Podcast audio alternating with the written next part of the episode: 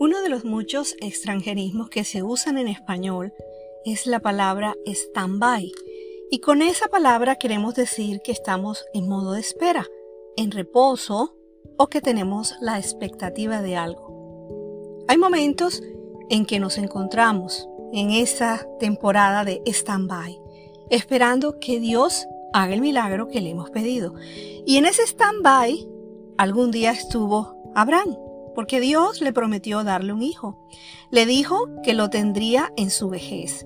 Le dijo que su hijo sería su heredero. Le dijo que a través de él multiplicaría su descendencia. Pero lo que nunca le dijo fue en qué momento su hijo iba a nacer.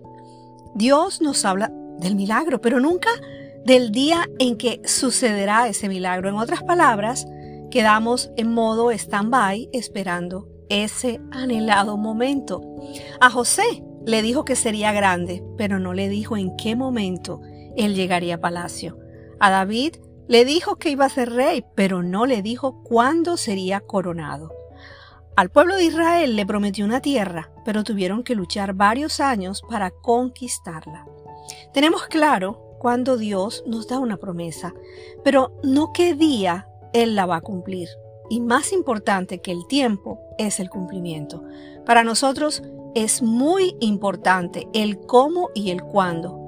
Cómo va a suceder, cuándo llegará, cuándo terminará todo, cuándo se abrirá esa puerta, cuándo tendremos lo que queremos. Pero para Dios, es más importante el milagro. Por eso es que Él nos da una promesa, pero no menciona el tiempo, porque el tiempo no determina el cumplimiento de la promesa.